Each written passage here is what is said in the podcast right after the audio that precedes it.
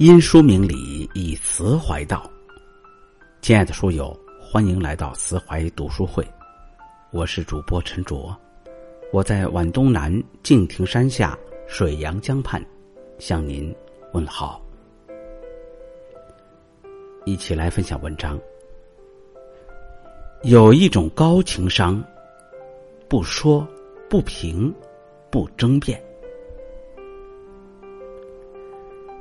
格言联璧皆物说：“修己以清心为要，涉事以慎言为先。”简单来说，就是为人处事要懂得慎言的重要性。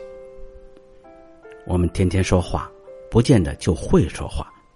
许多人说了一辈子话，没有说好过几句话。成熟的说话方式，应该是勿多言，勿妄议，勿争辩。知事不声张，说话是人的本能，掌握分寸才是智慧。知人不评人，言语是把双刃剑，妄议非论如同利剑。知理不争辩，争论时心生戾气，争吵过后有损感情。知事不声张，梁文道曾在一档节目中提到。在所有的明星当中，葛优是最不令人讨厌的。为什么呢？有人在桌上夸夸其谈的时候言过其实，葛优从不打断，只是一边认真听着，一边微笑附和。是是是，您说的对，这事儿要是您不说，我还真不知道是这么回事呢。那些事，葛优当真不知道吗？肯定不是。他只是看破世事却不语，知情却不戳穿。很多时候说话不假思索，反而更让人难受。更有甚者，认为自己心直口快，还沾沾自喜，不顾别人感受，以为说出真情就是对他人负责。作家刘墉先生说过一个国画大师黄君璧生前的故事。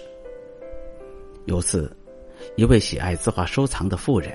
带了四幅刚入手的古画，请黄君璧先生鉴别真伪。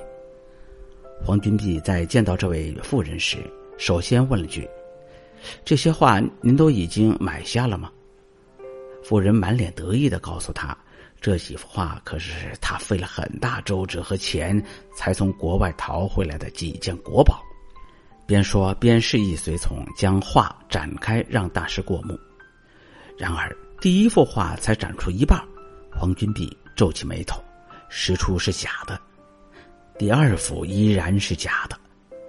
第三幅展开，黄君璧凝视许久，婉转的说：“这位画家的作品，说实话我不是很懂，但看得出来笔法相当老练。”第四幅才展开四分之一，黄君璧就夸赞起来。不错，非常不错，很有欣赏价值。妇人了然，原本听罢有些沮丧，但转念一想，后两幅画得到了称赞，或许是真迹，便又喜现于色。妇人离开后，黄君璧摇头叹息：“可惜花了冤枉钱。”刘墉疑惑：“黄君璧为何不当面说清楚呢？”黄君璧直言。他已经买下了那些画，无论真假已成定局。何况他对自己的眼光那么有信心，又已经花了那么多钱，而且当着他的那么多随从，我能说是假的吗？以后找机会再提醒他吧。钱对他来说是小事，伤了他的面子，可就是大事了。说话的时候要多换位思考。多设身处地，因为每个人都有自己的自尊和骄傲。不要以为吐露真情就是尊重他人，别人可能要的更多的是认可。知识不声张是一种智慧，它能让你在生活中少了许多麻烦，能让你明白为人处事的基本原则，能让你与朋友之间的关系更加融洽。知人不评人，古语道：“仁者不责，善者不评。”真正的善良是不轻易责备他人，也不轻易评价他人。毕竟脱口而出的话往往欠缺考究，有时候会给他人伤害。评价容易，理解难。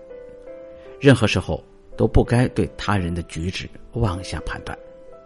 在网上看过一个视频，感触颇深。有个小男孩穿着校服，在热闹的大街上卖花。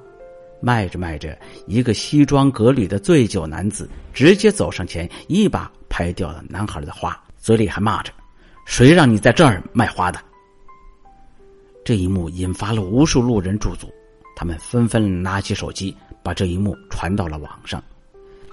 接着，网上出现一条热搜视频：醉酒男子路边殴打卖花小孩瞬间评论区里一片哗然。全都是指责男人的行为太过分了，不仅扔掉男孩的花，还抢走男孩手中的钱，有的甚至要人肉他，让他身败名裂。第二天，男子刚进公司就发现，同事用异样的眼光投向他。有位同事提醒他说：“老板叫你快点过去。”他走进老板办公室，老板冲他吼道：“你的行为让公司损失巨大。”并告诉他不用再来上班了。男子失落的回到办公桌前，收拾他的东西，拿起一个相框，那是他与那个卖花男孩的合照。这个男孩是他从福利院领养的，名叫鹏鹏。男子为了让鹏鹏得到更好的教育，白天拼命工作赚钱，晚上回家还要辅导作业。这一切，鹏鹏都看在眼里。为了能给男子分担压力，所以经常偷偷的从学校跑出去卖花。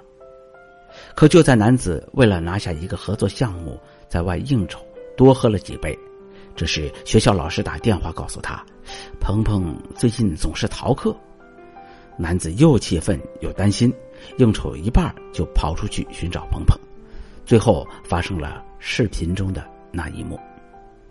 那些曾批判过这位男子的人，如果看到了视频，不知会作何感想。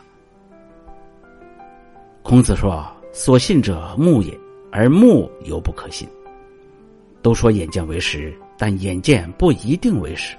所以，当我们想要随意评价他人时，不妨多思考一下：当下所见所闻都可能只是冰山一角，无法知全貌时，最好不予置评。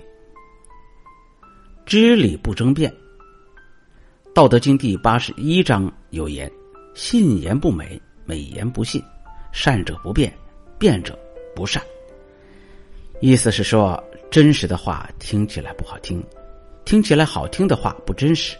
行为良善的人不喜变，喜变的人不善良。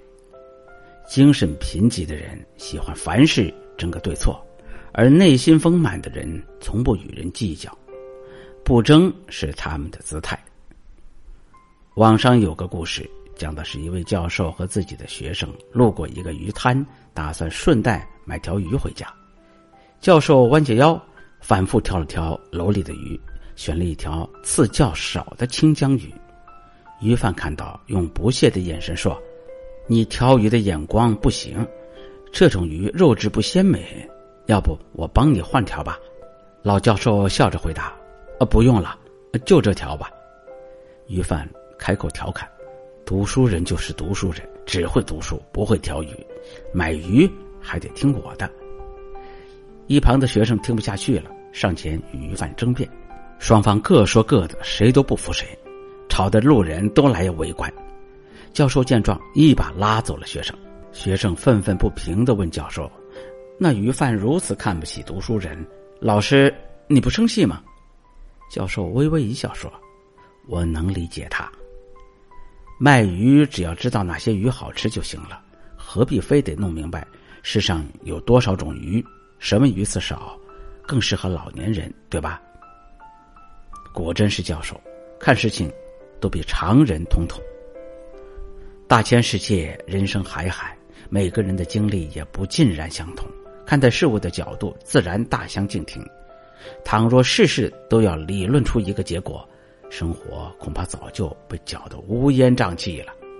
毕竟人类的悲欢并不相同。连大作家周国平都说：“人生要有不较劲儿的智慧。不较劲儿的实质是尊重，尊重他人对事物的看法，理解世人种种的迥异以及复杂多样的人性。所以我们才明白，不争实则是给自己留进步的空间，留一方清净。高层次的人不是不会争辩，而是懒于争辩。凡事不较劲儿。”才是大家之风范。人生无非是说话和做事两件事，有时候能说会道固然受人欢迎，学会慎言也是处世之道。掌握说与不说的界限感是一种能力，也是一种修养。深浅有度，恰如其分，是说话的最高境界。很多时候，学会倾听，适时沉默，比滔滔不绝更有力量。